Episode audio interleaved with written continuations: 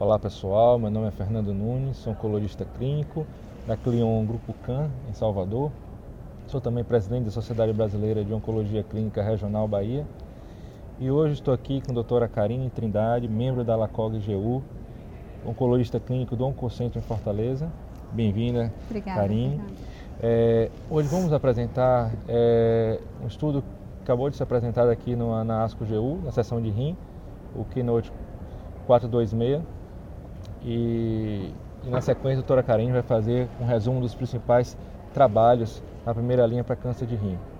É, esse estudo foi um estudo com um resultado bastante impactante, é, com 861 pacientes randomizados, um estudo fase 3, é, aberto, não cego, é, no qual foi randomizado para o pembrolizumab mais o axitinib versus o sunitinib, que até então era o padrão de tratamento para a primeira linha do câncer é, de células é, claras renais. Bom, esse estudo mostrou um importante benefício é, em todos os seus endpoints, né? um benefício sobre a vida global, com redução no risco de morte da ordem de 47%. Esse benefício também foi visto em sobrevida livre de progressão, com um, uma, uma, um benefício favorecendo a combinação da ordem de 4 meses, é, um, um aumento na taxa de resposta da, por volta de 25%, favorecendo a combinação. E com todos esses dados, né, mostrando um, um perfil bastante favorável também de efeitos adversos, é, eu gostaria de fazer a primeira pergunta para a doutora Karim. Como você inseria, inseriria essa, essas duas drogas agora num cenário que já, já existe né, inicialmente? Você acha que pode ser a combinação de axitinib com pembrolizumab, pembrolizumab pode ser considerado hoje a primeira opção para câncer de rim em primeira linha? Então, Fernando, a gente teve, além desse estudo, né, a gente teve dois estudos bem uh, importantes também, agora no dia de hoje, né, de câncer de rim, nesse mesmo cenário, do carcinoma de células renais, as células claras, que foi uh, uma atualização de 30 meses do Checkmate 214, né, que foi um estudo que randomizou mais de mil pacientes para o braço até então padrão do sunitinib versus a combinação de ipilimumab e nivolumab. Então esse estudo já tinha sido publicado no ano passado e o que a gente teve agora foi um follow-up mais longo de 30 meses. O que ele mostrou para a gente é que o benefício naquela população uh, de risco é, intermediário e ruim, né, que era o endpoint primário do estudo, na verdade eram três endpoints coprimários, que era a sobrevida livre de progressão, a sobrevida global e a taxa de resposta nessa população.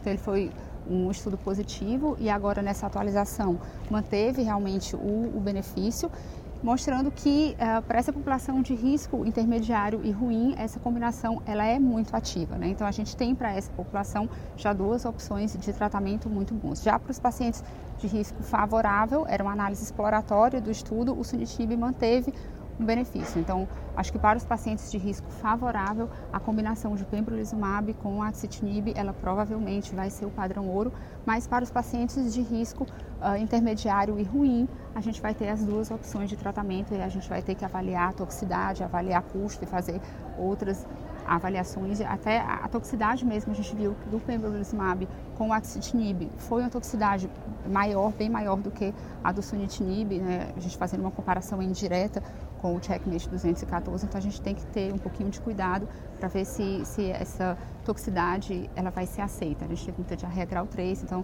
tem que ter um pouquinho de cuidado com isso.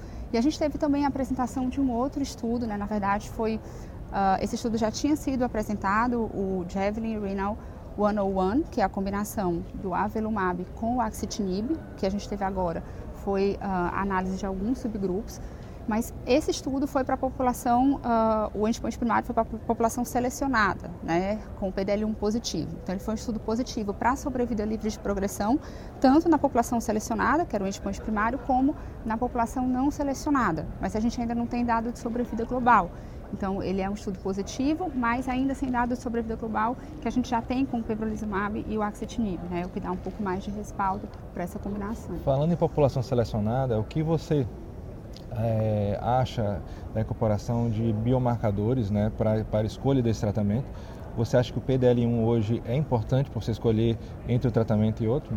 É, a gente ainda não tem uh, essa, essa possibilidade de usar biomarcador como realmente um, algo que vá ditar o nosso tratamento. Né? A expectativa é que a longo prazo a gente consiga realmente ter um biomarcador, ainda mais nesse momento que a gente tem uma série de combinações, né? A gente tem também a combinação do bevacizumab com o, o atezolizumab, né, que a gente teve esse estudo no ano passado, que é mais uma combinação também de imunoterápico para a população selecionada de PDL1, mas de uma forma geral a gente ainda não tem uh, essa evidência segura de que usar o biomarcador vai nos ajudar a selecionar paciente para o tratamento. Perfeito. Acho que é bom também ressaltar que o custo também tem que estar sempre pautado né, nessa discussão.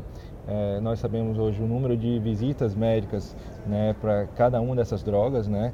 Hoje talvez o sunitinib seja das, das drogas aí desse cenário que talvez traga o menor custo. Né? Hoje a gente tem ainda um, um, impacto muito grande do número de visitas médicas, número de, de atendimento com outros profissionais de saúde, sem contar o valor da droga em si.